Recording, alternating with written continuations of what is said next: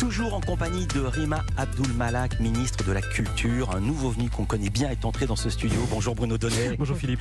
Tous les jours, Bruno, vous observez ici les mécaniques médiatiques et ça n'a pas changé pour cette quatrième saison. Et ce matin, vous avez choisi de revenir sur le traitement par les médias audiovisuels de l'affaire Colantes, car il vous a semblé hautement symptomatique. Oui, alors Colantes, Philippe, c'est ce jeu euh, d'aventure hein, qui a été organisé à l'intérieur de la prison de Fresnes et qui a suscité une véritable passion médiatique durant tout le week-end dernier, au point que le 20h de France 2 lui a carrément consacré son ouverture. Parmi les épreuves, parcours d'obstacles, tir à la corde au-dessus d'une piscine ou encore course de cartes dans l'enceinte de la maison d'arrêt de Fresnes.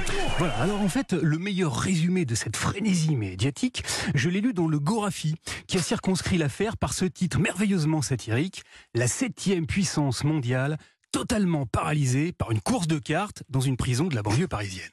Alors c'est brillamment euh, synthétisé, mais pour bien comprendre comment on en est arrivé là et pourquoi la couverture médiatique de cette affaire est tristement euh, symptomatique, il faut quand même que je vous explique ce qui s'est passé. Au tout début des reportages qui ont été consacrés au sujet, les, les journalistes ont très bien fait leur boulot.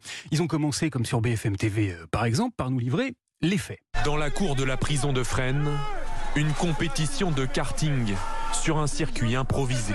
Voilà, il y a eu une course de cartes dans une prison, c'est ça l'info. Le hic, c'est qu'une fois l'information posée, ça dure à peu près 5 secondes, hein, les rédactions doivent décider de la façon dont on la traite. On appelle ça un angle. Et là, patatras, elles ont toutes choisi le même. Lequel? Vous regardez BFM TV, c'est le journal de 20h au cœur de l'actualité de ce samedi soir. D'abord, cette vidéo, vidéo polémique. Celui de la polémique, Coco. Le mot était dans toutes les bouches. Je l'ai entendu sur BFM TV, donc, mais également à la radio, sur l'antenne de France Info. Polémique autour de l'organisation des Jeux Colantes à la prison de Fresnes, dans le Val-de-Marne. Ou encore sur France 2, en plateau, dans la voix d'un journaliste un peu ému, hein, qui a bien failli en oublier le terme qui devait absolument nous balancer, mais qui, finalement, s'est assez bien rattrapé. Vous parliez des activités de karting qui posent, euh, qui ont fait polémique. Voilà. Alors, l'information était donc, à la base, il y a eu une course de cartes dans une prison.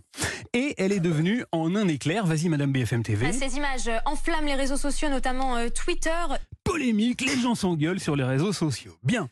Alors comment et pourquoi un pareil glissement journalistique a-t-il eu lieu et, à quel, et quel a été son carburant? Eh bien d'abord, si les télévisions ont choisi de parler de cette euh, affaire, c'est parce qu'il existait des images. Des images spectaculaires qui circulaient gratos sur Internet.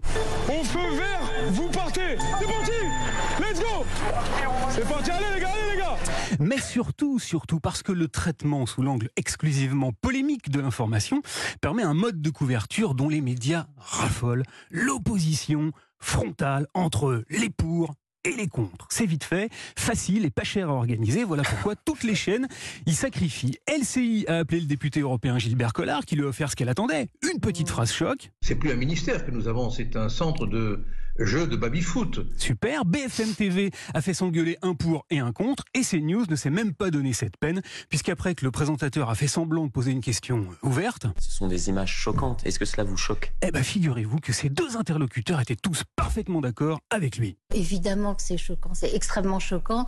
Je rejoins ce qui a été dit, moi également je suis choqué. Voilà, choqué les deux. En d'autres termes, Philippe, sur ce sujet, c'est l'émotion. Et elle seule qui est devenue le sujet central. Personne ne s'est demandé d'où venait le modèle Colantes, si d'autres pays euh, l'avaient déjà expérimenté, par exemple, ou si le fait d'organiser des activités inattendues en prison faisait baisser ou pas le niveau de violence, et si ça produisait un quelconque résultat sur les relations entre détenus et surveillants. L'opinion a donc remplacé l'information. Eh oui, c'est plus facile, plus rapide et moins cher, où l'on comprend, Philippe, que la fin de l'abondance est également un sujet médiatique. Merci beaucoup, Bruno Donnet, Rima Abdulmalak, je vous ai vu sourire, une réaction? Non, mais ça me donne l'occasion de vous parler d'un projet qui me tient très à cœur. C'est que nous lançons avec le garde des Sceaux un concours des détenus avec le Centre national des livres. Oui, du livre. Euh, on va pouvoir avoir un prix littéraire qui sera euh, euh, choisi par les détenus et donc on va faire de plus en plus de lectures en prison, de rencontres avec des auteurs.